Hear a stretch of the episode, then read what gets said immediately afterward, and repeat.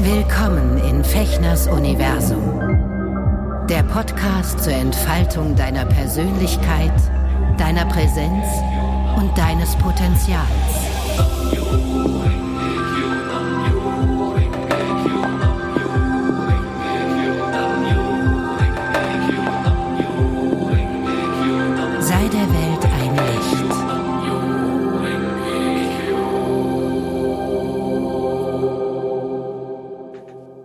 Hallo, ihr Lieben. Herzlich willkommen zu einer weiteren Folge von Auf ein Wort hier in meinem Podcast-Universum. Ich bin Sven und ich freue mich, dass ihr, dass du wieder eingeschaltet hast, habt. Ich weiß immer nicht, wie ich die Ansprache machen soll. Ich habe heute hier einen ganz wunderbaren äh, Kollegen, Gast, ähm, spannenden Künstler äh, an der virtuellen Strippe hier am Montagmorgen. Eine für mich relativ ungewöhnliche Zeit für Interviews, aber ich bin froh, dass es jetzt geklappt hat. Der Masen Abudaken ist hier. Guten Morgen. Guten Morgen, Sven. Hallo, danke für die Einladung. Sehr schön. Ich äh, Ah, ich, ich, ich freue mich. Wir kennen uns noch nicht so gut. Wir haben uns zwei, dreimal im Synchronstudio bisher kennengelernt, ähm, was für mich, ähm, erzähle ich dir auch nachher, auch ähm, beim allerersten Mal ein nachdrückliches Erlebnis war und wirklich, du hast mir da ein sehr großes Geschenk gemacht. Ähm, aber da Aha. gehen wir später drauf ein. Ähm, für alle, die äh, unvorstellbarerweise dich noch nicht kennen, ich introduce dich mal kurz. Ne? Du bist ähm, Synchron Dialogbuchautor. Du bist Autor mhm. von zwei sogar Bestsellern, würde ich sagen, in dem Genre, was du da machst. Du hast äh, Bücher geschrieben über Songtexte und wie man Songs schreibt und Songtexte, ähm, mit wie man da kreativ rangeht. Du bist Musiker. Musiker, ähm, du machst deutsche Texte, die mich wirklich äh, sehr berühren und wo ich, äh, wo ich große Freude dann habe. Ich bin ja so ein, so ein Wortfetischist und ich würde dich ja wirklich bei, bei deinen Texten als Wortmagier richtig bezeichnen, weil ah, ja, ja. gefällt mir sehr. Ähm, Vielen Dank. Mhm. Du bist äh, auch Dozent. Du unterrichtest mh, hm, Songschreiben, Songtexte kreieren und ähm, ein, ein richtiges Allround-Genie und ich äh, habe total Lust mit dir oder wir hatten so die Idee, die Idee kam sogar von dir, dass wir so für unser und als Oberthema so Freiheit und Begrenzung, Freiheit, Begrenzung ähm, thematisieren. Hm, wie geht's denn dir?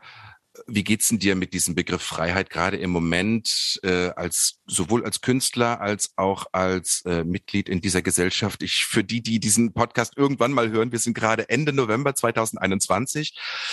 Äh, ja, da draußen ist eine intensive Zeit und äh, von wegen, deswegen fand ich das Thema so spannend. Freiheit, persönliche Freiheit, äh, Freiheit innerhalb der Gesellschaft. Wo ist da die Begrenzung? Ähm, wie kamst du auf die Idee? Darf ich dich das mal so direkt fragen, dass wir darüber sprechen? Ähm, also wenn wir jetzt über das, wenn du die Gesellschaft da ins Boot in unseren Zoom-Chat holst, in unser Gespräch holst, dann wird es natürlich gleich politisch, was jetzt vielleicht ein bisschen ausufert. Also ich glaube, dass hm. ich das Thema, ähm, ich glaube, wir hatten darüber gesprochen, dass du sagtest, dass ich ja so viele verschiedene Dinge gemacht habe im Leben schon, die aber, die ich gar nicht als so viele verschiedene empfinde. Mhm. Und mir ist tatsächlich immer wichtig war, die, wenn ich gemerkt habe, dass ich zu begrenzt werde an einer Stelle, das zu öffnen, indem ich mir die Freiheit nehme, dann auch was zu verändern. Also wir haben, glaube ich, auch über Veränderung gesprochen.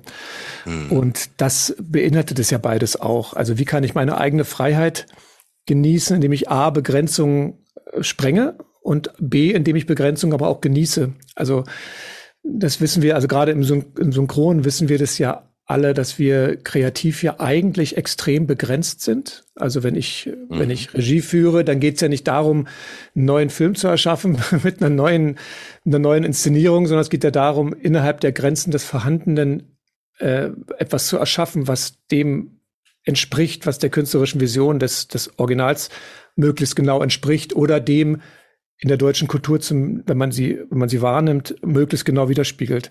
Mhm. Und ich glaube, dass dieser, es, es gibt Künstler, die, ähm, die eine künstlerische Freiheit eher genießen können, wenn sie, wenn sie nichts haben und dann was ganz Neues erschaffen können.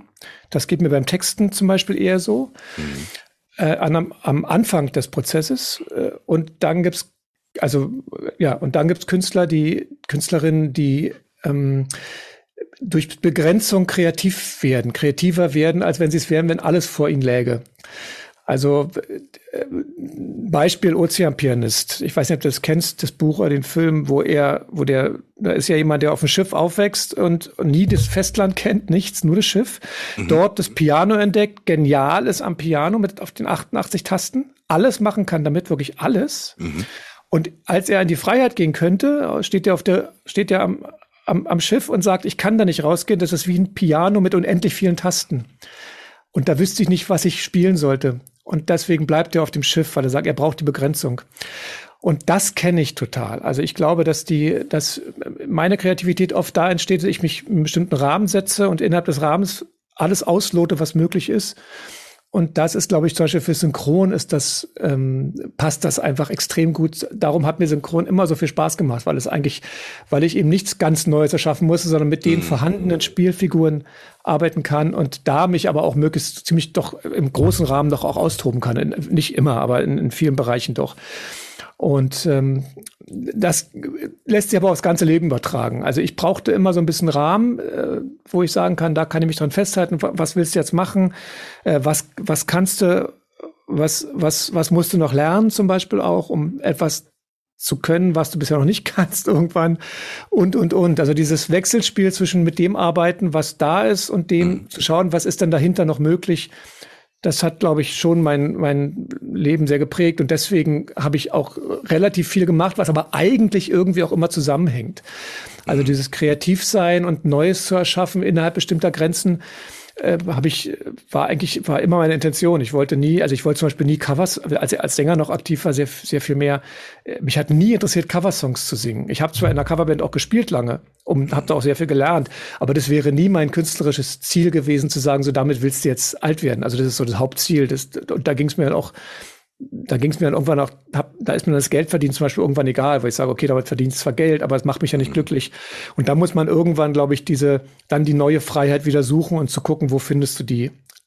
So, es war jetzt ein ganz langer Vortrag. Ich hoffe, nee, der hat irgendwie Sinn ergeben. Mega, me mega spannend, weil ähm, ich, ähm, ich empfinde das ähnlich im Synchron. Also ich liebe diese Arbeit am Syn im Synchron. Es ist aber ein ganz großer Unterschied, als wenn ähm, ne, die, die 20 Jahre, wo ich auf der Bühne rum, rumgehüpft bin, wenn du äh, selber eine Figur kreieren musst. Da hast du ja quasi erstmal viel mehr Freiheit, aber es ist auch, ähm, es ist auch äh, manchmal wirklich nervenzermürbend, weil du merkst, so, du willst diese Figur irgendwie fassen ja, manchmal sind sie auch aufgeladen mit irgendwie, ne, wenn du einen Shakespeare spielst und eine dieser berühmten Rollen oder einen Schiller oder ein, vor allen Dingen, ich habe viel Büchner gespielt, ähm, habe ich großes Glück gehabt, dass ich da wirklich die großen Rollen spielen durfte.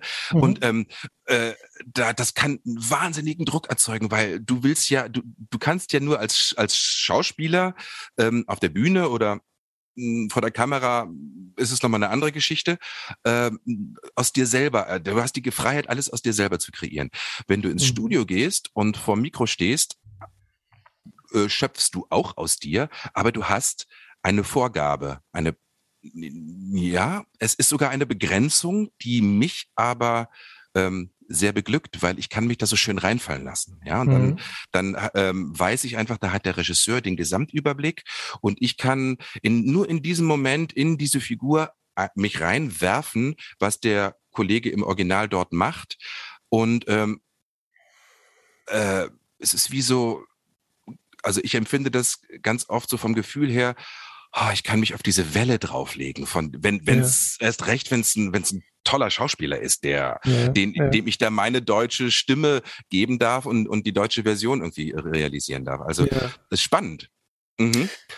Wobei es spannend ist, dass wir jetzt innerhalb von, was ich, von zwei, drei Minuten sind, sind wir jetzt auf ein großes Feld gekommen, weil was du ja da anspielst, ist ja auch die, ist ja jetzt schon auch die Arbeit zwischen Schauspielerin und Regisseurin. Also das, was ja am Theater aber äh, ähnlich ist. Also ich glaube, dass unser Job als, als Regisseurin ist ja die, dass du, dass du die, die Mischung findest zwischen dem, was, was bietest du als Schauspieler von dir aus? Also was, was liegt dir ganz nah und was kommt intuitiv als Reflex?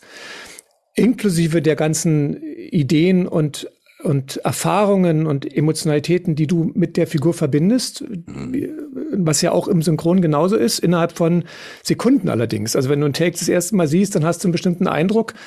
Und da sind wir, aber ähnlich wie beim Theater geht es ja dann in der, in der Regie, glaube ich, viel darum, die, also die ideale Führung wäre ja das zu nehmen, zu nehmen, was, was du, was du empfindest und was du anbietest.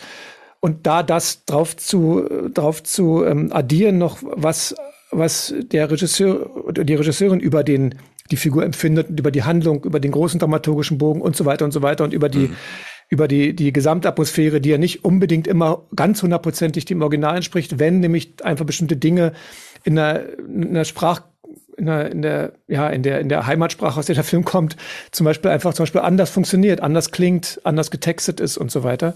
Mhm. Und da finde ich spannend, dass weil du sagtest denn, du weißt, dass die Regisseurin den großen Bogen hat und, und ähm, das finde ich manchmal ganz schön schwierig. Also dann zu sagen, okay, wie, wie empfindet jetzt die, die Schauspielerin der Schauspieler diese eine Szene, die ja nur Sekunden kennt davon oder die Minute nur oder so, die man dann gerade sieht.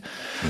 Und wie ähm, habe ich mir das beim Schreiben zum Beispiel gedacht? Also du hast ja gesagt, ich, also ich schreibe bei Dialogbücher meistens in den Projekten ja selber auch und ah ja, okay, das, meistens, das führe dann meistens auch selber die Regie, weil ich zum Beispiel mhm. gemerkt habe, dass dieser Gedanke dahinter, wie stelle ich mir das denn vor im Detail? Und da geht es ja wirklich um, um, um, also beim Zeichnen würde ich sagen, um, um Mikromillimeter zum Teil, also wirklich um, um minimale Facetten, die im Klang der Stimme mhm. bestimmte Sachen ausdrücken, wo ich zum Beispiel extrem empfindsam bin und mich ähm, da auch äh, sehr aufmache und versuche dann idealerweise das herauszufinden, wie das du als Schauspielerin dann in dem Augenblick am besten hinkriegst. Also das ist ja, das ist ja genau immer das Dilemma, das wir haben. Das, das, das, und das finde ich super, was du sagst. Dieses, dieses Miteinander und da die Freiheiten und die Begrenzungen auszuloten, finde ich extrem spannend.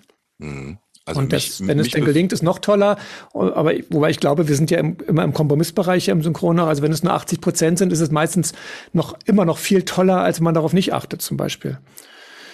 Also mich macht das sehr, sehr frei, ehrlich gesagt. Obwohl mhm. man erstmal denkt, im Theater ist es so, diese sechs Wochen oder ich habe in einem Theater ein paar Jahre gearbeitet in Hannover, wo wir die Stücke auch selber konzipiert haben. Es gab immer nur ein mhm. Thema und dann haben mhm. wir alles über äh, Improvisation.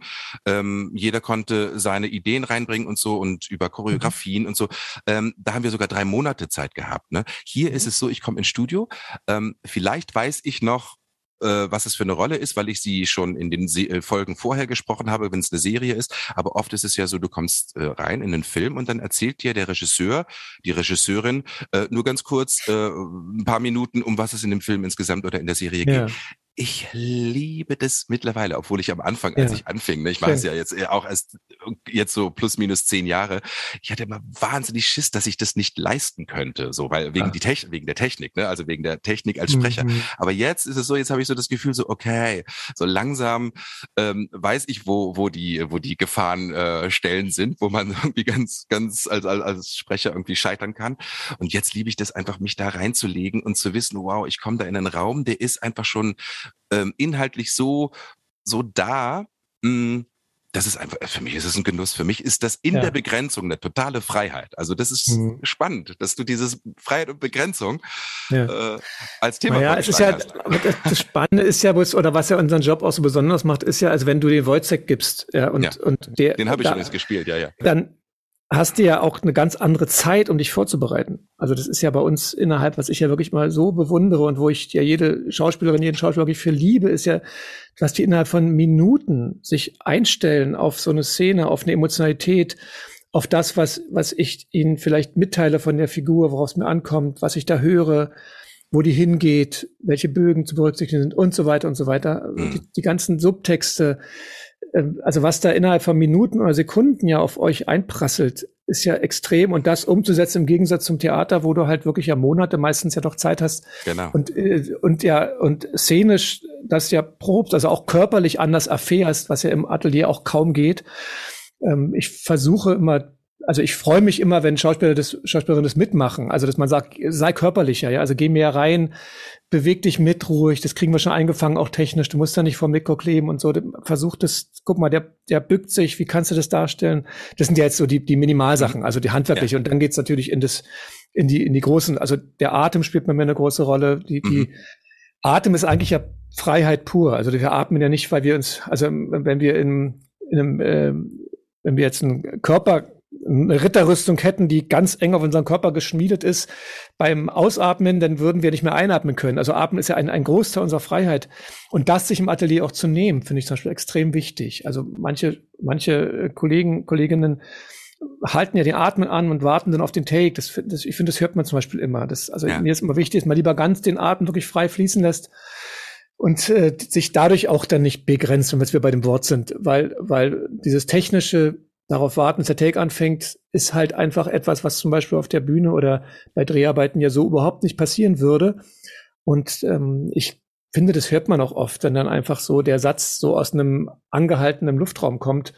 Klingt da einfach anders, als wenn einer normal über die Straße läuft und redet oder im Café oh ja. sitzt und oh ja, mal einen Schluck nimmt und so. Also da sind aber, da sind wir jetzt schon sehr im Detail, das finde ich total schön, mal über den ich Job zu reden. Das macht man ja sonst fast nie. Das interessiert, die, Leute, das, das, das, interessiert aber die, die Leute auch. Also ähm, was ich spannend finde, ich höre zum Beispiel ungern so Interviews oder ich, ich habe mir angewöhnt, gerade jetzt ähm, zu Beginn von Corona, so ganz viel Podcasts zu hören, weil ich dann auch diese Idee hatte, einen eigenen Podcast zu machen. Ich finde es zum Beispiel ganz in Anführungsstrichen schlimm oder für mich überhaupt nicht passend, wenn so alles rausgeschnitten wird, was irgendwie so, wenn jemand mal so sich räuspert oder mal so ein oder wenn auch mal eine drei Sekunden Pause entsteht oder so. Und es gibt so, es gibt so hm, Audiobeiträge, gerade in Gesprächen, wo äh, das alles rausgeschnitten wird, weil es irgendwie, ja, ich brauche das richtig. Wenn ich hm. in einem intensiven Gespräch mithöre, möchte ich auch mitatmen können. Deswegen ist es, wir hätten eigentlich auch den, das Thema Atem nehmen können. Finde ich auch sehr spannend. Hast du nur gerade gesagt, weil ich gerade mein Mikro ausgeschaltet hatte, als ich kurz schniefen musste, oder? Ach so, ja, nee, das, äh, ach so, hast du gemacht. Kannst auch ins Mikro machen. Sehr, sehr gut, aber das habe ich gar nicht mitgekriegt. Aber das ist eine gute Idee, wenn man ein bisschen, wenn man ein bisschen schnuppig ist. Ähm, ähm, weißt du was? Ich, ähm, was mich interessiert, du hast ja, so viel ich das jetzt mitgekriegt habe, ich ein bisschen recherchiert, ähm, aber YouTube, äh, YouTube, ja genau, ähm, das Internet ist jetzt auch nicht komplett zuverlässig. Du hast ähm, Gesellschaftskommunikation und Wirtschaftskommunikation studiert oder bin ich da mhm. völlig falsch? Äh, das bin ich richtig. Das heißt, du hast ja einen total stringenten Lebensweg eigentlich bis hierher. Ne? Also ich meine, das ist ja dann nur konsequent, dass du äh, anfängst, äh, dass du schreibst dass du dass du ähm, eben dann in, ins, ins Synchronfach auch eingestiegen bist und dass du auch äh, als, ich nenne das jetzt wirklich als Wortmagier, äh, Songtexte kreierst. Ähm, deswegen, das hat alles, das ja, hat alles einen roten jetzt, Faden. Hm, du machst mich jetzt verlegen, dann kann ich nicht weiterreden. Du hast vorhin auch sowas mit Genie und so. Also wir, wir haben einen Job, der, die, die sind sehr unterschiedlich definiert. Ein Job bei mir ist das Schreiben ah. äh, und ein anderer Job ist Regie führen, anderer Job ist Musik machen, äh, anderer Job ist das Unterrichten von, von Texten. So, das hat ja, und ich, eines meiner Grundkonzepte ist übrigens eben, dass ich überhaupt nicht glaube, dass man zum Beispiel als Songtexter äh, einen bestimmten äh, geniale Ader haben muss oder so, sondern ich glaube, das kann jeder. Und das Kreativität kann auch jeder. Du hast vorhin gesagt, na, ich, du kannst das kreativ schreiben beibringen. Ich bring nicht kreativ schreiben bei. Ich, ich helfe den Leuten über die Krücke, die sie selber sich begrenzen. Also ihre Freiheit so, zu nehmen, das aufzuschreiben, was sie denken. Das ist für mich ja Schreiben im Wesentlichen. Ja. Nur mal so am Rande, weil mich, mich sonst das verlegen macht, wenn du so viel, wenn du so nette Sachen sagst. Das, aber finde ich, ich bin sehr deal, stolz auf. Deal, deal with it. ich bin sehr stolz auf das alles, aber ich, ich würde es gern, äh, weil das, das ist für mich eines meiner Freiheiten, ist auch andere Leute da frei zu machen. Und ich würde das gerne wirklich betonen, dass ich glaube, dass das eigentlich jeder kann. So. Du meinst, das ist ein Handwerk, ja? Dass man, dass man als Handwerk richtig lernen kann. Na, es ist eine Mischung aus, es ist ein bisschen Handwerk, weil man, weil man bestimmte Sachen objektiv tatsächlich lernen kann, so wie im Drehbuch schreiben. Also das, du hast jetzt kurz über meinen Lebensweg, das kann ich ja mhm. kurz mal, weil du sagst, es wäre so stringent. Ich, ich empfinde es überhaupt nicht als stringent im, im Detail. Im mhm. Großen und Ganzen in bestimmter Weise ja. Aber also ich hatte eigentlich, ich wollte immer Musik machen. Ich habe mit, ich habe klassische Gitarre gelernt oder als, mhm. als Jugendlicher angefangen. Und ähm, na, als ich das Abi gemacht hatte, war mir eigentlich schon klar, dass ich überhaupt nicht wusste, was ich wollte. Also wir haben, also ich wusste, was ich wollte. Ich wollte Musik machen eigentlich, aber ich wusste nicht, wie ich das hätte umsetzen können. Also ich mhm. kam ja auch nicht aus einer Familie, wo jetzt Musiker zum Beispiel schon sind oder mhm. ich oder, auch gar nicht. Also gar kein, gar keine also, Künstler in meiner Familie gewesen. Also. Ja, also mein, mein, mein Vater war ja ganz früher selbstständig, der war ja, war ja Modemacher, also schon Künstler und freiberuflich. Der hat auch immer gesagt, Junge, du musst freiberuflich sein, selbstständig ist immer besser und so. Aber hat das, weil er dann in Deutschland damit ja überhaupt nicht mehr arbeiten konnte und damit eben, ja, eigentlich gelernt hat, oder ich da eigentlich gelernt habe, dass man mit dieser Freiberuflichkeit, mit diesem, mit dem Künstlertum, wie auch immer das aussieht, nicht unbedingt äh, sich ernähren kann. Das war ja, das ist natürlich auch immer so ein Thema, wo ich dann auch geprägt war. Es gibt halt Künstlertypen, das meinte ich von mit dieser Freiheit vielleicht, die mhm. dann sagen, ist mir, ist mir völlig egal. Ich, ich muss davon, äh, ist mir wurscht, ob ich davon leben kann nicht. Ich, äh, ich mache jetzt so mein Ding und wissen das von früh an vor allem. Das wäre für mich ein stringenter Künstlerweg, weil einer wirklich mit 14 sagt, ich, ich bin künstlerisch orientiert, interessiert mich überhaupt nicht, was alles passiert und äh, dann dieses Künstlertum durchzieht in der Musik heißt es ja dann halt eben von, von nichts erstmal leben, weiß ich, in der Kneipe zu spielen vor zehn Leuten, dann hinterm Tresen zu pennen, wenn man eine Tour macht und äh, froh sein, wenn man noch ein Frühstück kriegt und so. Also das, das ist ja alles ein tatsächlich immer noch vorhandenes, vorhandenes Lebens, äh, Lebensmöglichkeit. Und das war bei mir zum Beispiel nie so. Also ich, das wollte ich irgendwie nicht und dachte, es geht auch nicht, auch von, von den Eltern aus. Die haben dann gesagt, also die, wir hatten da nicht so viel Geld und dann dachte ich mir, nee, dann will ich ja irgendwie Geld verdienen und habe dann erstmal was gesucht, wo ich hätte so einen normalen Job machen können. Also da, ich dachte, das gehört dazu. Also dass man hm. normalen, in Anführungsstrichen, was auch immer das heißt, das Normale, äh, normalen Job zu haben. Und ich habe dann angefangen mit, weil ich hatte Chemie-Leistungskurs, was ich heute überhaupt nicht mehr verstehen kann. Ich weiß um Gottes Willen, echt? Völliges Rätsel. Und ich dachte dann, ja, da musst du was mit anfangen. Das ist ja so das, eines der Probleme. Ich weiß nicht, wie das heute ist im, im Abitur, ob man sich da auch schon so festlegen, noch so extrem festlegen muss und so eng vor allem. Ich dachte dann, okay, jetzt hast du da zwei, drei Jahre deines Lebens investiert, jetzt, jetzt musst du dann was anfangen auch. Und habe dann Verfahrenstechnik angefangen zu studieren, weil ich irgendwie dachte, ich muss irgendwas machen. Ich weiß, frag mich nicht warum. Und habe dann innerhalb eines äh, von drei Wochen wusste ich dann, es ist nicht meins. also, Na, immerhin, nicht erst drei Jahre. Ja, ja, das hat wirklich, ich habe dann, da waren, glaube ich, ein halbes Semester ein, oder das, das Semester eingeschrieben, aber ich habe es eigentlich sofort abgebrochen, wusste, ist das überhaupt nicht. Hm. Und habe dann, war dann sehr verzweifelt, auch mit 18, ich weiß, habe sehr früh Abi gemacht, bin sehr jung in die Schule gekommen und habe und habe dann durch Zufall eigentlich diesen Studiengang entdeckt, damals an der Hochschule der Künste, also heute Universität der Künste, den äh, GWK, also Gesellschaft und Wirtschaftskommunikation heißt es genau, dass ähm, meines Wissens immer noch der, glaube ich, der einzige Studiengang ist an der HDK, dem man über dem man nicht über eine künstlerische Aufnahmeprüfung äh, zugelassen wird, sondern über Abi ganz normal, über NC. Mhm, mh, mh. Und ich hatte das wirklich, das wirklich Riesenglück, das muss ich Glück bezeichnen, ich hatte nicht so ein gutes Abi, dass so ein Mittelmaß, dass das gereicht hatte damals. Also ich bin dann tatsächlich angenommen worden im Studien, im, im Semester danach ging der NC auf 1, noch was hoch. Okay. Also das war, das war dann gerade so ein Modestudiengang. Ich weiß nicht, ob das weiß, aber in den 80ern war das ja so Werbung war ja plötzlich ganz trendy und das wurde dann so schick plötzlich Werber zu sein und dann gab es die ersten diese diese sogenannten diese Rollen immer die wo dann die Werbefilme im Kino auch gezeigt wurden und so mhm. das war total schick und, dann, und ich dachte eigentlich so aus der Studienbeschreibung ach guck mal da wird man Filmmacher und Regisseur da kannst du das werden und das wollte ich werden und das ist da liegt ein bisschen die Stringenz, weil ich habe mich zum Beispiel über Schreiben in der, es gab einen, einen Fachbereich bei uns, hätte dann die Spezialisierung Texten gelautet, ja. hat mich überhaupt nicht interessiert. Das fand ich, ich, ich und Schreiben, das war überhaupt nicht. Ich habe ich hab Gitarre gespielt, ich war Musiker, ich hatte mit Text überhaupt nichts am Hut und wollte, wollte auch nur instrumentale Musik machen damals und habe das auch während des Stimmens immer ganz viel noch gemacht ähm, und hatte aber nie die Idee, wie man damit hätte, also außer jetzt irgendwelche Star-Visionen, dass man sagt, man steht mal als Gitarrist auf der Bühne und so. Also diese Vision hatte ich, aber ich hätte, da ich keine Vorbilder hatte, wusste ich nicht, wie das ginge. Also heute würde, also wenn ich heute Studenten unterrichte, Studentinnen unterrichte und darüber mit ihnen spreche, im Künstlerprofilentwicklung zum Beispiel ist das schon ein, ein Thema auch. Also wie, wie setze ich das dann tatsächlich um? Da gibt es heute ganz andere Lernstrukturen. Das, das gab es damals ja alles noch nicht so in der Form. Also da hat man entweder als Popmusiker zum Beispiel einen Song gehabt und dann entdeckt ihn einer und dann sagte ich, produziere eine Platte und dann gab es diesen Weg. Ähm, also das war wirklich dann eher so eine Art Zufall über vielleicht so einen genialen Moment, aber dieses, dass man sagt, man lernt das richtig und kann auch die Strukturen, wie man damit denn Geld verdient, wie man damit erfolgreich werden kann, eventuell, mhm. wenn man dann genug Fans findet und so, das gab es in der Struktur damals noch nicht so. Und ich habe dann diese parallel die Musik gemacht. Ich habe hab dann die ersten äh, professionellen Sachen, also mit diesem, ähm, ich weiß nicht, ob der Franz de Bühl was sagt. Franz de Bühl war Berliner Jazzmusiker, der hatte das Flöz in der Nassauischen Straße, einer der angesagtesten Jazzclubs in Westberliner damals.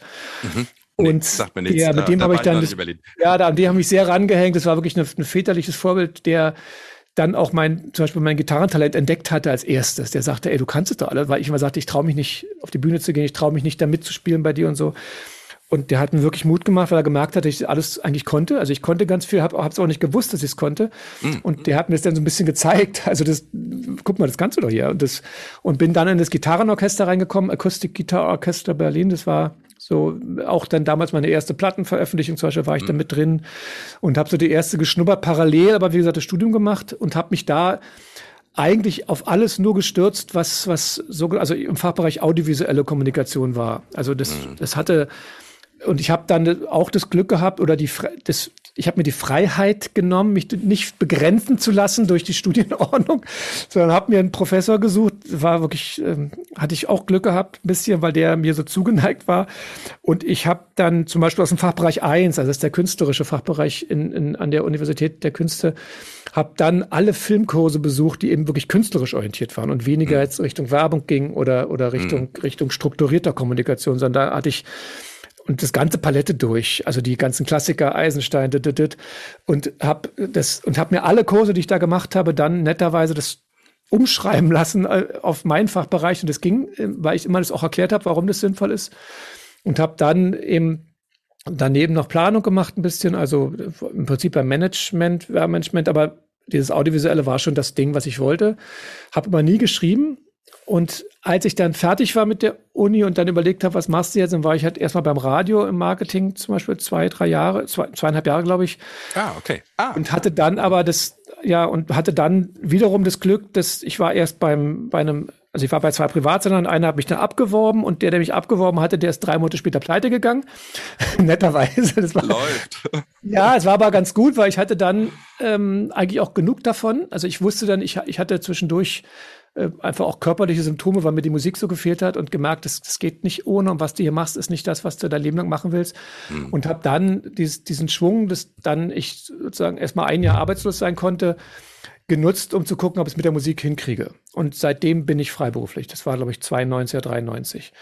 Und habe dann eben eine Zeit lang nur Musik gemacht, habe mir noch eine, auch eine Coverband gespielt, dann noch um mhm. Geld zu mhm. verdienen, habe aber eigentlich mein, dann war schon klar, ich hab dann, hatte dann auch sehr spät mit dem Singen angefangen eigentlich erst, ich weiß gar nicht, Anfang 90, glaube ich, auch erst. Also es war, das, deswegen sage ich, es ist eben nicht so stringent, sondern es hat sich dann, also die, das, was ich an Kunst machen wollte, kam dann deutlich wieder raus. Und es ist, ich habe gemerkt, es geht nicht ohne. Also ich kann nicht einen mhm. normalen Job machen, im Büro sitzen, acht Stunden und äh, irgendwas machen, wo ich ja den Sinn des Lebens dann vermisse. Also wo ich mhm. sage, ich mache das nur, nur des Geldes wegen.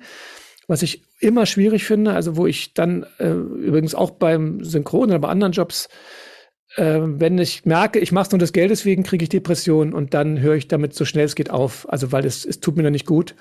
Und deswegen suche ich mir dann immer Sachen, also deswegen, ich suche mir die, hab, ich nehme mir die Freiheit, wenn man diese Worte wieder reinbringen ich nehme mir dann schon die Freiheit, das auch zu verändern. Und auch, egal in welchem Zeitraum. Also das, manchmal dauert es länger und mhm. manchmal geht es schneller. Das, und als ich dann diese Musik gemacht habe, lange, hab, dann habe ich halt mit Schreiben angefangen, weil ich eben nicht nachsingen wollte. Ich wollte aber singen und habe dann erst ein Jahr lang, glaube ich, hab, oder zwei Jahre habe ich ein englisches Programm aufgebaut. Hatte dann auch ein paar Konzerte in diesem Englischen und habe dann aber gemerkt, dass das ja nicht meine Sprache ist. Und ich habe dann auf Deutsch umgesattelt. Es war ein längerer Prozess. Und da habe ich gemerkt, dass wie schwierig, also wie leicht mir das Schreiben fällt eigentlich. dass es eben auf Rhythmus und auf, auf, ähm, auf die Musik vor allem, also von der Musik kommt, dass eben auch Wort und Musik ein Guss möglichst ist. Das fand ich immer wichtig bei mir. Mhm. Ähm, habe aber dann das, wie ich meine Inhalte und welche Themen mir wichtig sind und wie ich das in eine Sprache umsetze, die in welcher Weise rezipiert wird. Also, dass man ein Lied hat und sagt, zum Beispiel am Text denkst du dann, oh, ist Schlager. Und ich wollte vielleicht gar keinen Schlager machen. Also, und habe dann gemerkt, dass man da was anders machen muss. Mhm. Habe parallel mich in diesem Filmbereich auch immer noch fortgebildet und äh, über Drehbuch zum Beispiel extrem viel gelernt in verschiedene Wege. Mhm. Hab dann gemerkt, dass man das Schreiben von Songtexten da ja auch eigentlich übertragen kann. Das war eigentlich so mein, das war mein kreativer Schritt, zu sagen, was kann ich übers Texten beim Film lernen? Ja. Wie kann ich das übertragen auf Songtexte? Bin dann dadurch da immer weitergekommen, habe angefangen, das zu strukturieren, habe dann die ersten Workshops gegeben. Äh, mit den Texten, ob die denn gut waren oder nicht mal Songtexte, das will ich nicht beurteilen. Es gibt ein paar von den alten Sachen, die mir auch noch gefallen, aber nicht mehr so viele tatsächlich. Also okay, gibt ein paar, okay. wo ich denke, ja, und andere nicht, ja, wo ich sage, oh Gott, ist ja peinlich und so, aber war eben eine Phase. Und habe dann, als das Geld dann irgendwann merkte, ich eigentlich, ich würde gerne mehr Geld verdienen, als ich jetzt durch die Musik verdienen konnte, weil ich als, als Pop-Künstler lebst du ja davon, dass du irgendwann an die Fans rankommen musst, die bereit sind, Geld auszugeben und mhm. für dich. Also damals ging es dann über Plattenverkäufe. Damals war aber Deutsch überhaupt nicht in oder ganz wenig nur. Also das war noch mhm. vor, vor Naidu zum Beispiel, der dann, mhm. muss man wirklich sagen, der, der für den deutschen Markt extrem viel gemacht hat, damals noch. Ja. Da hat er wirklich eine äh, ne, ne, ne Bresche geschlagen die, und ich war aber davor. Also die Manager, die ich hatte, ich war, hatte wirklich ganz tolle Momente, wo ich war lange bei, bei Vivi Eichelberg zum Beispiel, die hat mich echt entdeckt da war ich, habe ich geweint im Auto vor Glück, als die mir sagte, ey, du bist gut, wir kriegen dich hin, ja.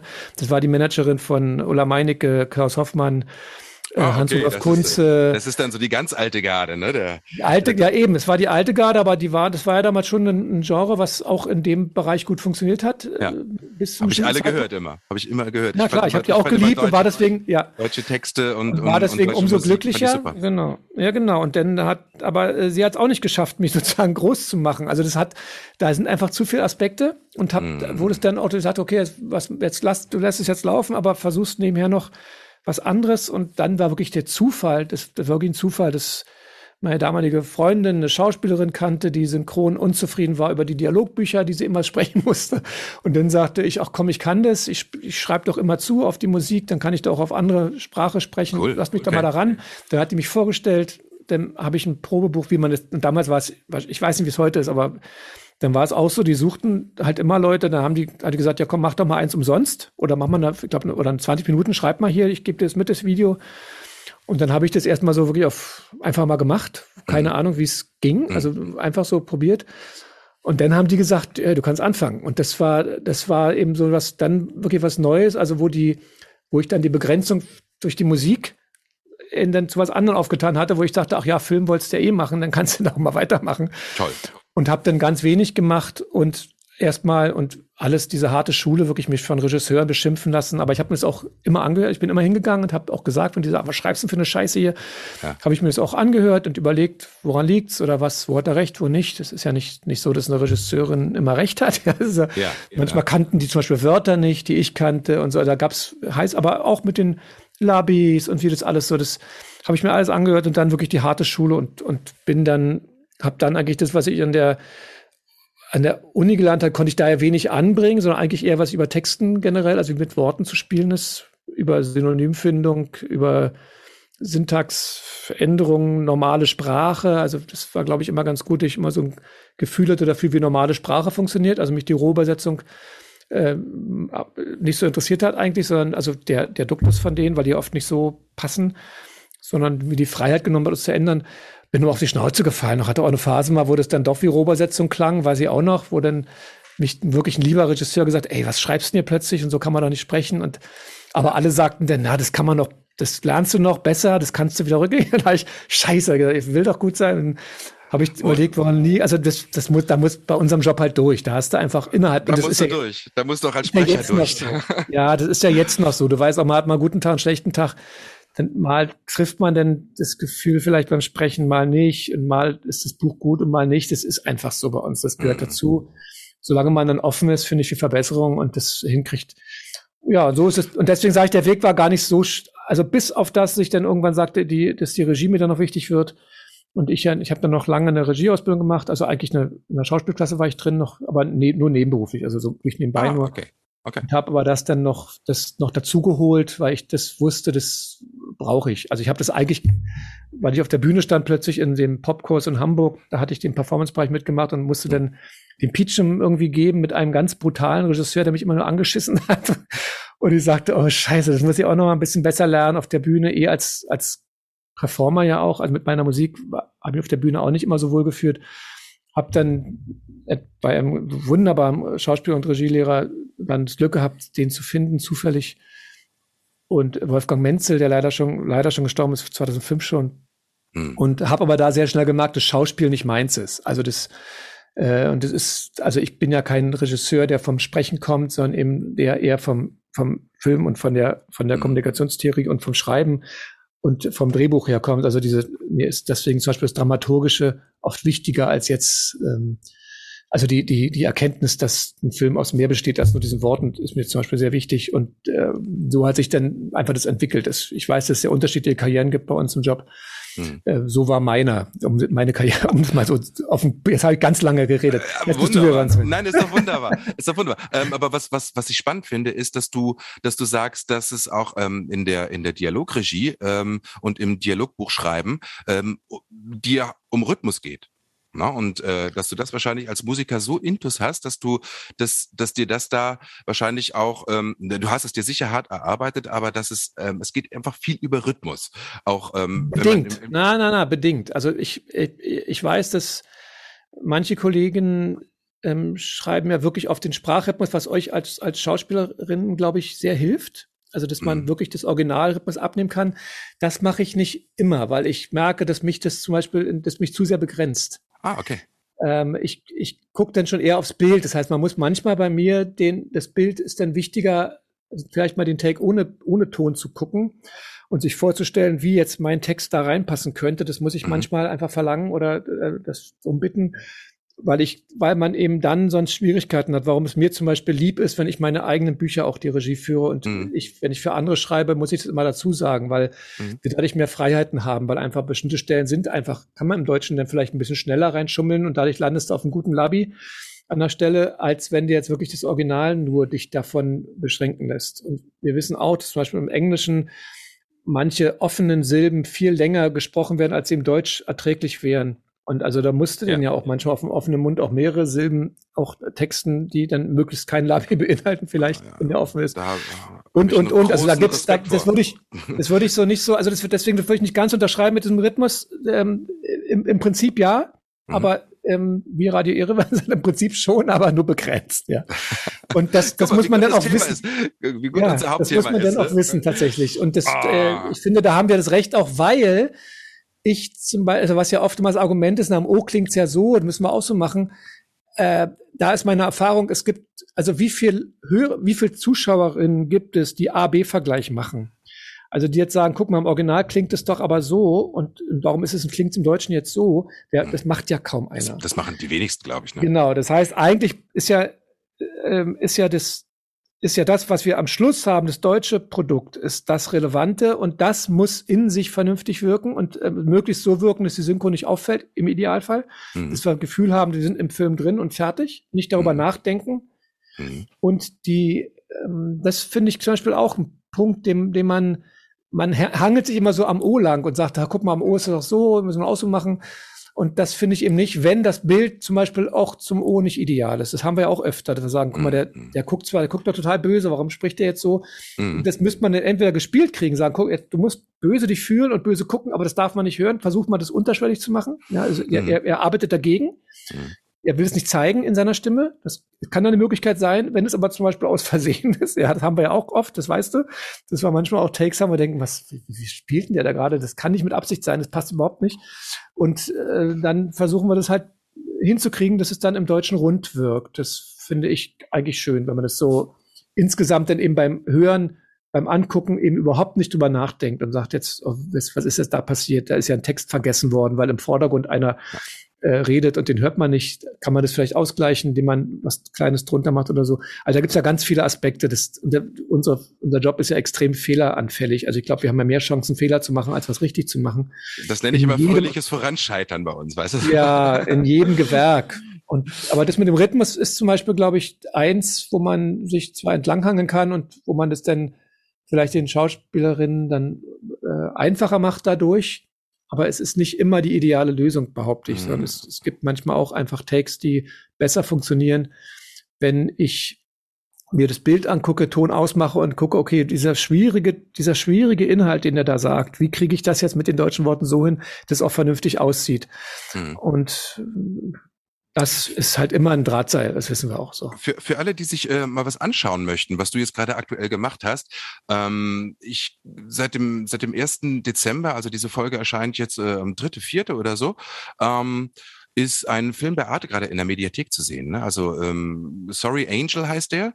Und mhm. ich finde, das ist dir da sehr, sehr, sehr schön gelungen, obwohl ich jetzt inhaltlich mit dem Film so ein bisschen, ähm, das ist ein, ist ein, äh, ein schwuler, schwuler Film, ähm, der, äh, der 93 spielt, äh, ne? äh, Thema auch HIV und AIDS-Krise und sowas. Und ähm, ich habe gemerkt, wie ich als äh, als Mensch, der diese Zeit sehr intensiv erlebt hat und auch diese Ausweglosigkeit. Deswegen bin ich auch jetzt was, wir haben gerade wieder so ein Virus in der Welt, wo keiner genau weiß, wie und was, ähm, berührt mich das nochmal sehr, sehr, sehr tief, weil das äh, eine ganze Generation von äh, von schwullebenden oder überhaupt queeren Menschen einfach mhm. sehr, sehr berührt hat, ne? weil das ist ja auch so ein Stigma gewesen, ist heutzutage leider immer noch ein Stigma. Mhm. Ähm, ähm, deswegen war ich inhaltlich so ein bisschen hin und her gerissen und dachte so, mh, hm, äh, aber was ich sehr genossen ich war, habe. Ich war gut konserven.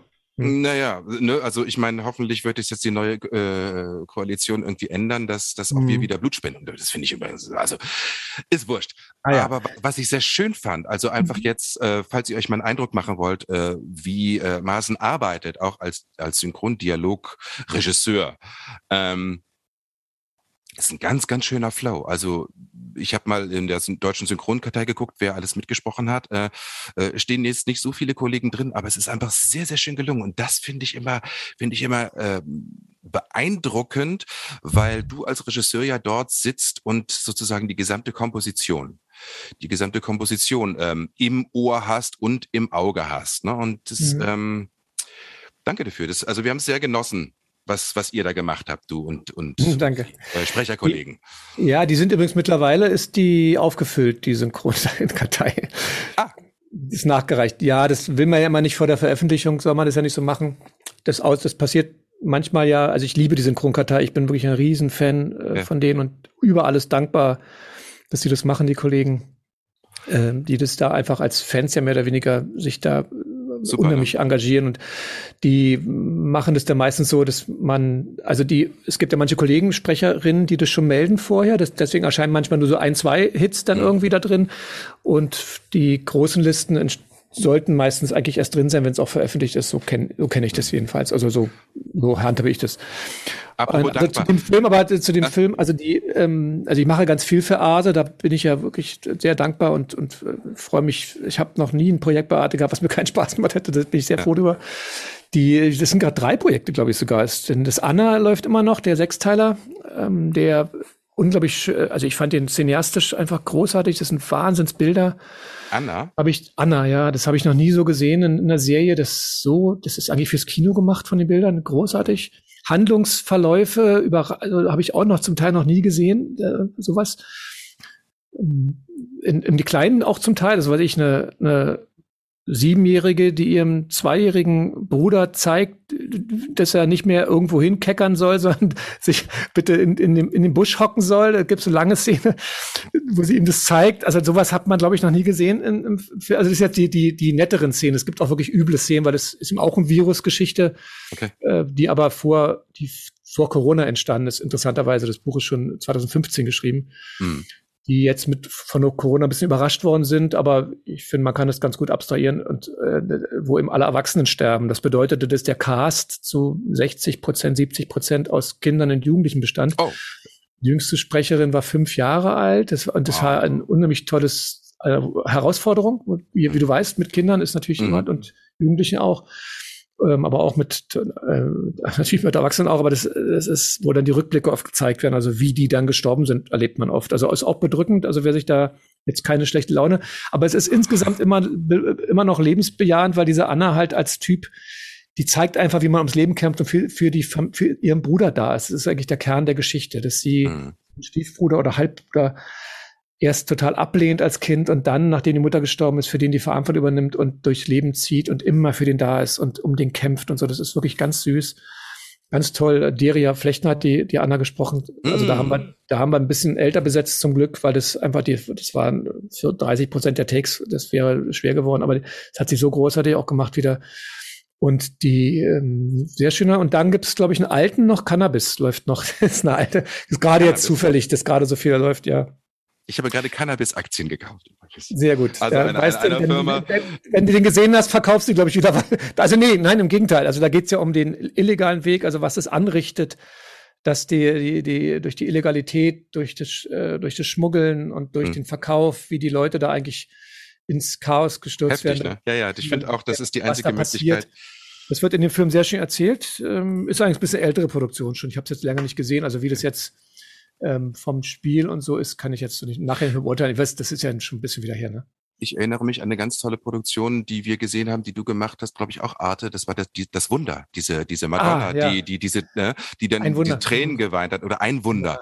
Ähm, Der gleiche ähm, Autor und Regisseur toll. wie Anna. Und du merkst darüber, wie wir sprechen schon, wie wichtig mir das zum Beispiel ist in der Arbeit, dass das Projekte sind, an die ich auch künstlerisch und ähm, einfach auch glaube. Also wo ich sage, ah, das ist was, was toll ist und was Spaß Mhm. macht umzusetzen. Und wenn man da ein halbes Jahr mit verbringt oder wie lange so eine, so eine jetzt bei so einer Serie ist es ja Mhm. oft auch längere Zeiträume beim Schreiben und beim Überarbeiten und beim in der Regie führen und dann nochmal Mischung und so, da hängt man ja wirklich viel Zeit drin. Mhm. Ist mir das unglaublich wichtig, dass das, dass ich genau so denke wie jetzt und du merkst es, wie ich da auch brenne für und ich dann auch will, dass das am Ende so gut wie irgendwie geht im Atelier wird. Äh, Mhm. und das, da bin ich dann manchmal auch im Atelier auch sehr, sehr kiebig und sehr hartnäckig und äh, bin dann auch nicht schnell zufriedenzustellen. Auch oft, da leiden auch manche Sprecherinnen auch drunter, aber äh, ich, das ist mir mal das Wichtige, ist das Produkt. Also da- das, das am Ende, weil jeder einzelne Take zählt. Das ist in so, manche denken dann, ach ja, ich mache jetzt hier 30 Takes, dann reiß ich mal runter. Jeder verdammte Take, wo man rausgeschleudert wird als Zuhörer, als Zuschauer, wo man sagt, oh, wer, wer, wie spricht denn der da, was liest denn der da ab? Oder Mhm. oh, wie klingt denn die jetzt? Die, wieso klingt die so gelangweilt? Die ist doch voll, und, also, oder ich das, zu ist- schätzen- ich das also auch technisch, gelernt. das ist ja auch technisch, äh, auch das- die Fehlerquelle liegt ja, was ich sagte, es, es gibt ja so viele Fehlerquellen. Also beim Text, äh, Arbeit mit der Redaktion, bei Textüberarbeitung, beim Aufnehmen, das Spiel, Ton, das, wisst, das wissen wir alle. Cut, Mhm. Mischung, das, das sind, da sind überall Fehlerquellen, die, die äh, dann immer, äh, dieses Gemecker immer über Synchron, ich kann es nicht mehr hören, weil, weil das, weil wir so viel Arbeit investieren, so viel Mühe uns auch, also die Kollegen, die ich kenne, geben sich doch alle Mühe und jeder will doch was gut machen. Und wenn das manchmal nicht gelingt, aus welchen Gründen auch immer, denn, denn wem, dann gibt man irgendwelchen Leuten die Schuld und das finde ich total blöd, weil äh, es gibt einfach auch Dinge, die kann man nicht verändern. Das Original kannst du wenig verändern. Du kannst, äh, wenn Redaktionsentscheidung kannst du wenig verändern, wenn da was, also kannst zwar kämpfen, aber manchmal ist es halt so, dass du dann eben auf ein Wert, auf ein Wort Wert legen, was dann eben vielleicht total asynchron aussieht. Und, und, und. Und ähm, aber ich, was, was ich nicht mag, ist im Synchron, wenn Leute diese Leidenschaft zum Beispiel nicht mehr haben. Also wenn sie dann, ach, ich mache jetzt hier den Job fertig und dann, das finde ich zum Beispiel, dann zieht mich runter, dann würde ich auch mich schlecht, dann würde ich den Job auch nicht machen, weil wenn ich so fühlen würde, das wäre Mhm. blöd. Ich hatte am Anfang, als ich anfing, äh, natürlich immer, ich war unsicher und wollte es natürlich besonders gut machen und war dann immer irritiert, wenn wenn es da eben Regisseure gab oder RegisseurInnen, ähm, die äh, ne, sagen, du, ich muss dich jetzt mal quälen und so. Und dann habe ich mir gedacht, oh, ich bin, ich bin schlecht, ich kann das nicht und so, wie das halt ist, als wenn, wenn du noch nicht souverän Ja, ja. äh, ins Studio gehst. Ne? Und jetzt mittlerweile liebe ich das, weil ich, ich sage dann immer, äh, du quälst mich nicht, komm, lass uns den Take so lange machen, bis er sitzt, weil Mhm. ich kenne natürlich jetzt mittlerweile auch die Ergebnisse von, von den Kollegen. Ne? Äh, und sehe dann oft, dass es sich wirklich lohnt. Und, und da bin ich, da lasse ich mich mittlerweile gerne gerne auch quälen und nehme das auch äh, jetzt nicht mehr so, dass, dass es mich in meiner, in meinem ähm, in meinem Selbstbewusstsein als Sprecher da irgendwie stört. Aber das war, Ja. das ist jetzt erst seit zwei, drei, vier Jahren, wo ich immer merke, okay, ich werde da jetzt auch ähm, immer, immer sicherer in mir und ähm, ich genieße das richtig, wenn, wenn jemand sagt, komm, äh, ich, ich muss dich noch mal und so. Nee, Du preist dich gerade an, Sven, merkst du das? Ja, ich, ich, ich, ich, ich Du machst gerade Werbung für dich als Sprecher. ja, wenn, na, ich meine, ich, ich komme sowieso immer gerne zu dir. Du, ich muss eine Sache erzählen. Das ist mir ganz, ganz wichtig. Auch wenn dich das jetzt vielleicht ein bisschen irritiert. Als ich das allererste Mal bei dir im Studio war, da gab es eine Situation, die mich wirklich, ähm, die bei mir wirklich was in Bewegung gesetzt hat. Weißt du das noch? Ich wollte so ganz freundlich und so, wie man so als Sprecher dann reinkommt, wenn man jemanden noch nicht kennt, so ein bisschen Smalltalk machen und so. Und meinte dann so, weil ich, äh, ne, dein Name äh, ist ja jetzt äh, erstmal jetzt kein urtypisch deutscher Name, so, ne? Und dann habe ich so gesagt, wo kommst denn du her? Und du warst so geil. Äh, Das war doch vor dieser ganzen Diskussion strukturelle, äh, struktureller Rassismus und Diskriminierung und so, ne? Und Gendersprache, das ist so drei, vier Jahre her. Ähm, da hast du gesagt, ich finde die Frage echt total doof. Ich möchte die eigentlich nicht mehr gestellt bekommen. So, äh, Na, nicht gleich. Ich, ich glaube, ich habe wahrscheinlich erstmal gesagt Tempelhof, äh, weil ich da. Ja, irgendwie so. so. Auf jeden Fall was genau. ganz klar. Ich weiß es noch, Sven. Das ist süß, aber das ist ganz freundlich.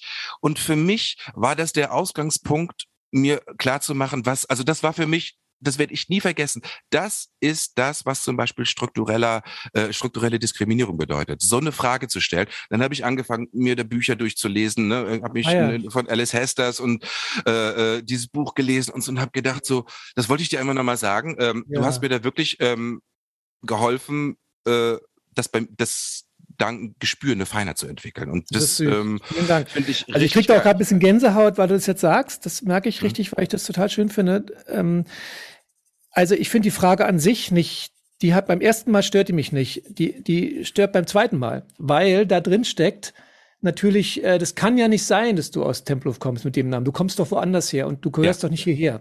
Ja. Das steckt da drin und das interessanterweise, ich glaube, ein paar Monate nach, ich habe da auch oft drüber nachgedacht, weil ich das so spannend fand, weil du und die, die liebe Katterin, die ich wirklich über alles liebe, also die, die, mit der wir damals zusammen waren, hm die dann doch ganz, das fand ich auch ganz toll, die hat ja gesagt, Mensch, aber ihre, ihre chinesischstämmige Freundin oder mit, äh, mit äh, offensichtlichem ähm, Migration, chinesischen Migrationshintergrund, die aber auch in Deutschland aufgewachsen ist, äh, mhm. die, also man sagt, spricht ja vom zugeschriebenen Migrationshintergrund, glaube ich, die ähm, sie versteht es auch nicht, warum die das auch so nervt. Hat sie da, kann, kannst du dich noch erinnern, hat sie dann auch mhm. gefragt. Also da war ja wirklich, hatten wir richtig ein Gespräch drüber. Das fand ich das ganz super. schön, weil die meisten verstehen es halt nicht. Und äh, ein paar Monate später kam dann dieser wunderbare Spiegelartikel über Dieter Bohlen. Ich weiß nicht, ob mhm. du das mitgekriegt hast, der einen, äh, der in irgendeiner seiner, einer von seinen Castingshows äh, damit ein Kind hartnäckig, das kannst du mal googeln. Dieter Bohlen, äh, wo kommst denn du her oder so? Ist, Furchtbar, ja, kann, man, kann man googeln. Ähm, ich kann mir schon vorstellen, was da passiert ist. Die, ja, das ja, auf den Punkt, die das auf den Punkt gebracht hat, dass, dass dieses Unf, das war das erste Mal, dass das so eine Medien war. Und ich habe mich so gefreut, hm. weil das eigentlich das, das Gefühl von allen, die das betrifft, also die zugeschriebenen Migrationshintergrund haben, gelesenen oder tatsächlichen Migrationshintergrund haben, hm. ähm, über Namen, über Optik, wie auch immer, ähm, dann mal so gesagt wurde, ey Leute, das ändert sich gerade. Wir, es, ihr könnt es nicht mehr so einteilen, dass ihr sagt, die, die auf, anscheinend nicht in Deutschland offensichtlich, muss ich ja sagen, also deswegen sind das Zugeschriebene geboren wurden oder was oder nicht aufgewachsen sind hier, dass ihr mit dieser Frage das impliziert, dass die nämlich nicht hergeht, das, das wurde damals ähm, das, das kam dann das erste Mal auf und danach kommt jetzt kommt es ja immer häufiger. Das ist jetzt so ist ja, ja. ein bisschen schon Standard. In der Schaubühne gibt es Diskussionsabende darüber und äh, und und und. Das ist ja jetzt, also ich das Schöne ist ja, dass in unserer Gesellschaft die Diskussion darüber losgegangen ist, dass der, der, ich glaube, der gesellschaftliche Kanon sich da ändert und dass wir, dass wir ähm, viel offener werden in ganz viele äh, diese Bereiche, die das betrifft. Du hast Gendersprache. Wir bemühen uns ja auch beide jetzt immer zum Beispiel nicht mehr.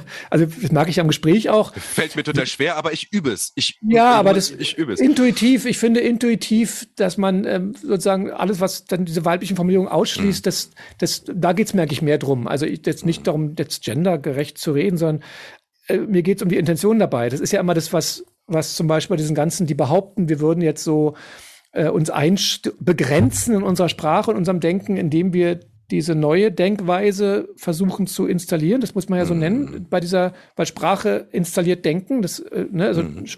Sprache steht für Denken. Wir Sprechdenken normalerweise. Das nennt man ja so, dass man beim Sprechen denkt, äh, beim, beim Denken spricht und beim Sprechen mhm. denkt, genau.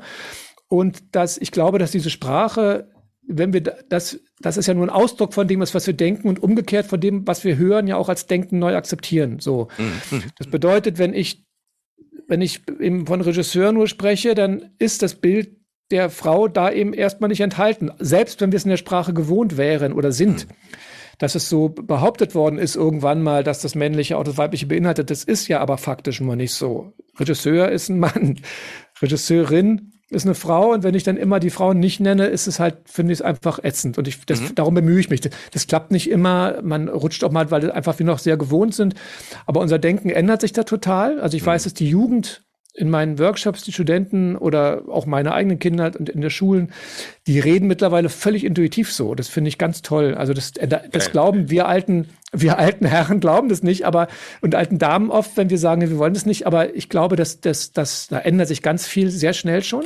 Hm. Sowohl was was die, der, die Umgangssprache betrifft, auf rassistische Be Beschreibung, Be Begrifflichkeiten oder eben Genderbegrifflichkeiten und man muss da nur gucken, beim Synchron halt gucken, dass das natürlich, äh, jetzt sage ich natürlich, das stimmt nicht, äh, noch nicht, also es ist noch nicht natürlich, dass man in einem Umgangssprachefilm so spricht. Das muss man jetzt mal schauen. Also wo ist das Thema? Äh, oder wo kann ich das umgehen? Wo, wie kann ich das besser gestalten und so weiter? Aber was du sagst, ist, ich, ich habe mich da in den letzten Jahren auch wirklich politisiert, muss ich sagen. Also ich habe mhm. da viel darüber nachgedacht, weil das jetzt auch so in Medien kam und habe gemerkt, dass ich das toll finde, wenn man das auch anspricht, zum Beispiel, also dass wir darüber gesprochen haben, ist ja ein Indiz darüber, dass das eben nicht mehr mir egal ist und dass ich das nicht runterschlucke, sondern sage, nee, das wurmt mich jetzt, lass uns darüber reden. Super. Ich, um halt also auch nicht. Du hast mir wirklich geholfen. Ne? Du, hast, du hast mir wirklich einen ganz wichtigen Impuls gegeben.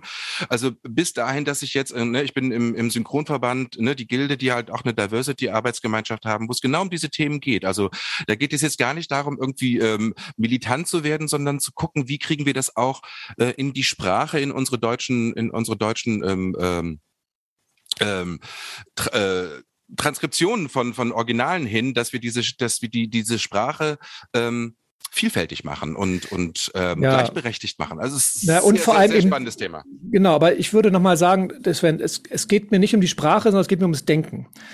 Also wir hatten neulich einen Streit in, der, in, in unserem Verband zum Beispiel über das N-Wort. Ja, da, da wurde mhm. einfach, und da war das Denken eben noch nicht so, dass man es versteht, dass das N-Wort eine grundsätzliche Beleidigung ist. Mhm. Dass es eben nicht eine normale Zuschreibung ist, wie ein Hellhäutiger über Dunkelhäutigen spricht, so, dass mhm. es normal ist sondern, und dass mhm. es so dazugehört, das darf man doch, darf man doch machen. Das ist ja immer so, das kennen wir ja alle, ne? Das darf man doch machen. Muss man doch machen können, ihr wollt mich jetzt hier eingrenzen und so, sondern das ist was mit dem Denken zu tun hat. Dass man mhm. sagt, ich möchte niemanden beleidigen und ich möchte auch aus Versehen niemanden beleidigen. Ich versuche mhm. mich einfach, ich versuche, ein so guter Mensch wie möglich zu sein, indem ich sage, ich möchte niemanden mit Absicht beleidigen. Und deswegen mhm äh, wenn jemand sagt, er kommt aus Kreuzberg und heißt eben irgendwie anders als man, als heißt eben nicht Müller und Schmidt, dann wäre das für mich eine Beleidigung, wenn ich dann drei, vier, fünf Mal nachfrage, das kann doch nicht sein, wo kommst du nur wirklich her? Ja, das das Gleiche. Oder wenn ich ein N-Wort benutze mhm. oder meine, in einem Film muss das N-Wort auftauchen, weil das, das, da bin ich wirklich radikal mittlerweile, weil ich das völlig überflüssig finde und weil ich die Erkenntnis wirklich für mich gewonnen habe, dass, das, dass es bestimmte Sachen gibt, die grundsätzlich beleidigend sind. Und ich, man muss sich jedes Mal überlegen, will ich jetzt jemanden beleidigen? Also wenn ich das in einem Film, wenn der Sprecher, also der Darsteller, die, die Rolle, also mhm. Entschuldigung, die Rolle, äh, den anderen beleidigen will, dann kann ich auch eine Beleidigung benutzen, weil das dazugehört. Wenn es aber so nicht ist, sondern wenn es aus einem angeblich normalen Sprachgebrauch kommt, egal aus welcher Zeit, mhm. ja, dann überlege ich mir das einfach, sage, nee, muss ja nicht sein. Mhm. Und äh, ich hab, bin da aber auch nochmal radikalisiert, weil ich habe zum Beispiel gerade diesen äh, einen wunderbaren Vierteiler äh, eingedeutscht, eindeutschen dürfen, wirklich äh, Exterminate All the Brutes von Raoul Peck. Ich weiß nicht, ob du den kennst. Der hat Nein, zum Beispiel I'm, I'm Not Your Negro gemacht. Mm, okay, den kenn ich. Von, von äh, über, über Baldwin, diese, diese Doku. Mhm. Um, dokumentarischer Filmemacher, Haiti, New York, äh, Deutschland, Berlin studiert, großartiger Typ, äh, wirklich großartig. Und der hat diesen Experiment, also Brutes war bei HBO, das ist eine echt eine Welle gemacht in Amerika, mhm. weil er den ganzen äh, Rassismus, Kolonialisierung, äh, Selbstverständlichkeit der, der Europä Europa zent europäisch zentrierten Perspektive und so weiter äh, unglaublich toll erklärt mit, mit Spielelementen, die ich, ähm, die mir persönlich zu spielerisch sind. Da hätte ich mir, das war, hätte ich nicht nötig gefunden. Da sind manche Spielszenen drin, die haben wir auch im Original gelassen. Wir mhm. haben wirklich nur den, den Ich-Erzähler, also den Raoul haben wir eingedeutscht. Und da habe ich so viel nochmal gelernt, was das bedeutet, eigentlich diese, immer dieser europäische Orientierung so. Das, die, also zum Beispiel ein Kernsatz ist, dass die militärische Überlegenheit gleichgesetzt wurde mit der menschlichen und intellektuellen Überlegenheit. Mhm. Das ist so ein Kernsatz, wo man sich alles mal überlegen kann, was das bedeutet, wenn man glaubt, man hat die besseren Waffen, dass man auch als Mensch ein, ein besserer Mensch ist, intellektuell überlegen ist. Mhm. Die man, also das finde ich so irre und ähm, habe ich wirklich viel gelernt. Und ich hoffe, der kommt bald. Ich nehme an, Arte auch, könnte mir auch vorstellen, ins Kino bin mir nicht ganz, ist noch keine Veröffentlichung klar. Mhm. mhm. Aber freue ich mich schon sehr drauf, da, weil was das auch, ob es in den Medien mal Feedback gibt dazu, es wirklich spannend ist. Nur wow. mal so am Rande, ja, über diese ja, super. Ja, um das politisch mal abhaken. Ähm, nee, nee, aber ähm, äh, wunderbar. Also ich, ne, das war mir wichtig, dass ich dir das, dass ich dir das einfach auch nochmal äh, sage. Da hast du mir wirklich geholfen, ähm, wirklich einen blinden Fleck in meinem Leben irgendwie ähm, erstmal frei zu radieren, so, ne? Und ah, wieder daran zu Dank, arbeiten. Also äh, toll. Ähm, Marsen, weißt du was? Wir sind schon, wir sind schon am Ende angekommen. Die Zeit verging wie im Fluge. Äh, Haben wir gar nicht über die Songtexte gesprochen. Guck mal. Ja, naja. wir, äh, ihr Lieben, ich glaube, wir müssen einen zweiten Teil machen. Wir, wir quatschen einfach noch zehn Minuten weiter, weil es gerade so spannend ist. Ich habe noch zwei Sachen wirklich, ähm, äh, wirklich auf dem Herzen. Einer, einerseits dieses, ähm, dass du diese Bücher geschrieben hast, wie man, wie man Songtexte ähm, wie man die verfasst, wie man da diese, diese mhm. Höhen überwindet, dass man denkt, man müsste jetzt irgendwie ein genialer Dichter sein oder so. Mhm. Mhm. Ähm, du hast zwei geschrieben, ne? Ja, das, das erste war Songtexte schreiben, Handwerk und Dramaturgie heißt es. Und das ist auch, wie gesagt, hatte ich auch ein bisschen Glück, weil ich Workshops gegeben habe zu dem Thema mhm. und der Verlag mich damals angesprochen hat, willst du es nicht verschriften? Und da gab es noch kein Buch in Deutschland drüber. Das heißt, mhm. ich bin der erste deutschsprachige Autor, der dieses Fachthema überhaupt aufgegriffen hat, was ich natürlich, das ich natürlich super finde in meinem, so für mich, das, äh, war ich echt stolz drauf und bin mhm. ich äh, auch extrem erfolgreiches Buch, was äh, also als Fachbuch, ne, muss man dazu sagen, ist äh, mhm. natürlich, aber super. Aber da sitzt das ganz weit oben, ne? Irgendwie in ja, den, in ja, den, in unterrichte den Best seitdem Bestsellerlisten. Genau. unterrichte seitdem auch an der Popakademie in Mannheim, was also Popakademie Baden-Württemberg heißt eigentlich die so als Eliteschule für den Pop-Nachwuchs gilt mhm. und habe da ganz viel gelernt und habe dann eben zehn Jahre später jetzt noch das dann, was ich alles da gelernt habe, noch noch mal verschriftet. Mehr als nur Worte heißt es und da weil da so viel zugekommen ist noch, wie Poesie entsteht, wie Künstlerprofile entstehen, wie äh, wie, äh, wie man mit Allegorien noch intensiver arbeitet, wie was Emotionen, also emotionale Übertragung überhaupt in den Wörtern, in den durch Wörter noch, wie das passiert mhm. und und und. Ähm, da ist noch mal ganz viel wirklich dazugekommen, was ich auch total schön finde, ist bei Shot rausgekommen. Mhm. ich werde das mal alles verlinken in den in den Show Notes. Ja, gerne. Ähm, und das genau, und das, das ist so mein, mein Hobby-Standbein, also wo ich mit der Musik auch noch sehr verknüpft bin natürlich, weil ich dann immer mit Musikern noch arbeite und selber ja auch schreibe und selber auch noch Songs schreibe, um auch im Thema drin zu bleiben, so ein bisschen. Mhm. Das ist so dann nochmal so 20 Prozent vielleicht meiner Zeit. Was ich aber ganz schön finde, was, äh, ne, von dir kommt jetzt auch dem nächsten, ist es erstmal, ist es nur ein Song oder kommt ein ganz neues Album auch? Weil ähm, du hast einen Aufruf gemacht vor ein paar Wochen, was ich total bezaubernd finde, bei sowas bin ich ja immer sofort dabei. Ähm, äh, dein neues Video zu dem Song dürfen oder müssen. Ähm, da hast du aufgerufen, äh, wer Lust hat, dort in diesem Video mitzuspielen, ähm, kleine kleine Videoschnipsel aufzunehmen. Und ja. äh, äh ich bin total gespannt. Du hast gesagt, ihr seid jetzt in der Endphase äh, dieses Videos. Also das heißt, der Song ist fertig produziert. Ja, das ganze Album ist fertig produziert. Du hast ein ganz neues Album. Das heißt, dein drittes Album kommt jetzt raus. Ja, genau. Ja, ja. Geil. Es ist bloß, weil ich immer nicht so richtig wusste, wie ich es veröffentlichen sollte aufgrund der Marktsituation. Also weil ich ja nicht, ich bin ja nicht so aktiv, dass ich jetzt immer auf Tour wäre oder, oder mhm. viel spiele live. Das ist ja gar nicht in den letzten Jahren passiert. Mhm. Ich glaube, das letzte Mal habe ich, glaube ich, vor drei oder vier Jahren bei bei, bei Denise in ihrem äh, wunderbaren Salon, äh, war letzte Soloauftritt, glaube ich.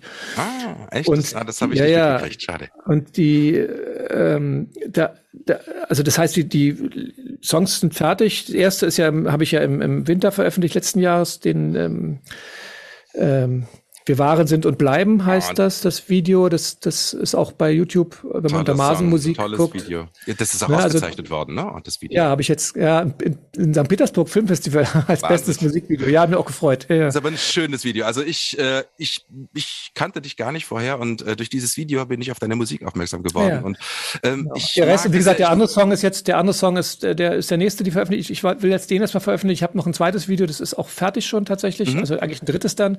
Das ist aber auch wieder eine eher Ballade, eher ein bisschen melancholisch, deswegen wollte ich jetzt erstmal zwischendurch ein bisschen, ein bisschen Abtempo-Nummer noch rausbringen. Und diese Videoveröffentlichung finde ich äh, ist jetzt so mein Weg, weil ich gemerkt habe, was, also wie gesagt, CDs rausbringen, so macht man ja nicht mehr. Ich stürze mich jetzt auf diese Videos, weil es meine Kunstform ja auch ist, Film, und ich habe, yeah. weil meine Ideen dann auch die visuell nicht unterbringen kann und mit, weil ich tolle Regisseure habe, mit denen ich das auch umsetzen kann, die selber tolle Ideen haben, wir ergänzen uns da ganz toll. Ich habe jetzt mit zweien, also der, der Michael Winz, der das erste, was auch prämiert wurde, äh, gemacht hat und der macht auch dürfen oder müssen und äh, und dann noch einen anderen Freund, der der hatte auch tolle Ideen, haben wir diese andere Ballade gemacht, die kommt jetzt, ich werde in den nächsten zwei drei Monaten kommt die jetzt raus. Toll. Und die die da bei dem dürfen oder müssen ist halt der Schnitt sehr aufwendig, weil wir eben wirklich, ich hatte das hat das war die Idee von Michael, er sagte Mensch, wie wäre es denn das wenn man ein bisschen, du tanzt da auch und wie wär's denn, wenn die anderen auch mittanzen, dann noch andere Leute. Und dann hatten wir überlegt, das live zu machen, wollten dann wegen Corona und so nicht und haben dann gedacht, okay, dann lassen wir, bitte ich mal einfach nette Leute, die, wo ich dachte, oh, das könnte passen. Und habe ganz schöne, ganz tolle von Kollegen, Kolleginnen, ganz tolle Schnipsel bekommen. Und es wird, wird wunderschön, weil das so eine Lebensfreude ist in diesem Tanz, der bei diesem, bei diesem Kraftaufruf für eigentlich. Ne? Also, ähm, weil wir nicht wissen, ob wir leben dürfen oder leben müssen. Da steckt ja unheimlich viel. Schon wieder, ja. Da steckt ja ganz viel drin und das sieht man im Tanz einfach auch. Das finde find ich ganz, das, das wird sehr, sehr schön. Ich freue mich da auch schon drauf. Bin auch neugierig, wie der finale Schnitt dann äh, ob der denn schon Finale ist und ob wir dann da weitermachen können. Oh, und dann würde ich den, dann kommt der raus. Ich denke jetzt aber spätestens zu Weihnachten wird es soweit sein. Mhm. Wunderbar. Eben zum Abschluss jetzt, ähm, wir, wir sind jetzt wirklich am Ende. Ich danke dir sehr für dieses tolle Gespräch. Äh, mhm. Marsen, alles, alles Gute für dich. Viel Erfolg weiterhin. Ähm, ich freue mich, wenn wir uns mal wieder im Studio äh, begegnen und zusammen arbeiten. Und ich möchte euch jetzt ähm, zum Ausklang hier schon mal einen kleinen Schnipsel, äh, eine kleine Vorankündigung von dem neuen Song irgendwie äh, hier mit einspielen als Ausklang dieses wunderbaren, spannenden Gespräches. Ich könnte stundenlang weiter mit dir quatschen. Das, vielleicht machen wir irgendwann mal einen zweiten Teil. Mitos, wenn die Dito. Vielen, vielen Dank. War, war eine richtige, echte Freude. Vielen Dank. Danke dir von ganzem Herzen für das tolle Gespräch. Kommt gut in den Tag, ihr Lieben, oder kommt gut in die Nacht. Äh, macht's euch hübsch. Äh, bis zum nächsten Mal wieder äh, hier in meinem Universum. Tschüss und alles Gute. Wir wachen auf, wir schlafen ein. Wir fangen an und lassen sein gehen aufeinander zu und wieder weg. Nichts versäumt und doch geflohen. Immer wieder was riskiert, gelächelt, wenn keiner fotografiert. Sind verirrt in all unserer Freiheit, tragen Wanderstiefel auf dem Weg ins Büro. Wir suchen uns und halten uns zurück und hoffen wieder nur auf einen besseren Augenblick, weil wir nicht wissen, ob wir leben dürfen oder leben müssen, weil wir nicht wissen, ob wir leben dürfen oder leben müssen, weil wir nicht wissen,